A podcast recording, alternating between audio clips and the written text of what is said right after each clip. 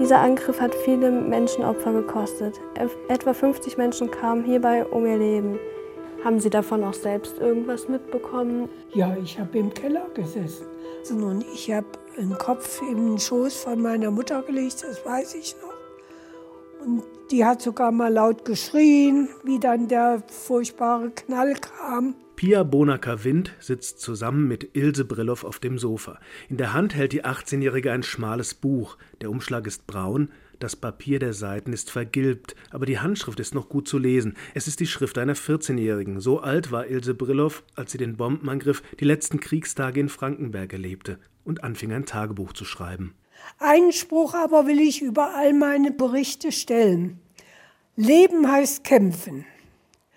Zu der Zeit war ich halt noch sehr infiltriert in diese nationalsozialistische Ära. Die junge Pia sitzt wie gebannt neben der alten Dame. Geschichte, die sie aus Büchern oder Filmen kennt, ist plötzlich lebendig und sehr persönlich. Du kannst dir das auch viel besser vorstellen, wie das in Wirklichkeit war, als nur mit diesen Fakten, weil du auch einfach mal ein paar persönliche Bezüge hast. Und Ilse Brillow hat so viel zu erzählen. Von ihren beiden älteren Brüdern, die beide sterben mussten. Der eine schon 1941 an einer Meningitis, weil es in Deutschland kein Penicillin gab.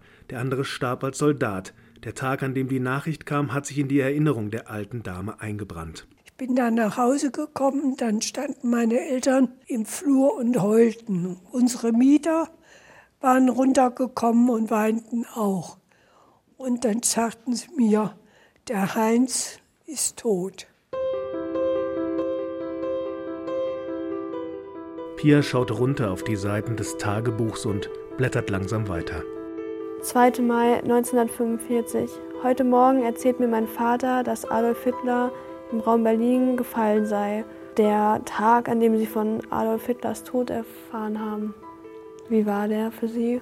Ach, da war ich zweigespalten. Einerseits war da von kindlicher Seite Trauer, aber mein Vater, der hat sich natürlich riesig gefreut, denn der sagte, das ist jetzt die Erlösung, jetzt sind wir erlöst. Der Krieg war vorbei, die Amerikaner kamen. Anfangs empfand Ilse Brillow noch viel Ablehnung. Die haben doch vor vier Wochen erst hier uns Bomben geworfen.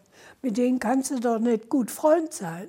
Das war so meine Mädcheneinstellung die aber mit der Zeit nachließ. Und dann bekam ihre Freundin häufig Besuch von einem Amerikaner. Und einmal kam der auch mit noch einem Amerikaner und ich hatte Geburtstag und wurde 16.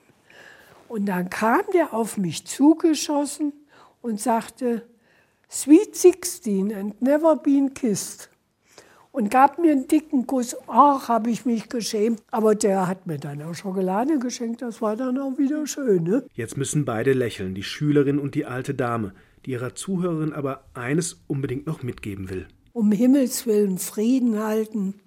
Es gibt nichts, wo man nicht drüber reden könnte und sich nicht verständigen könnte.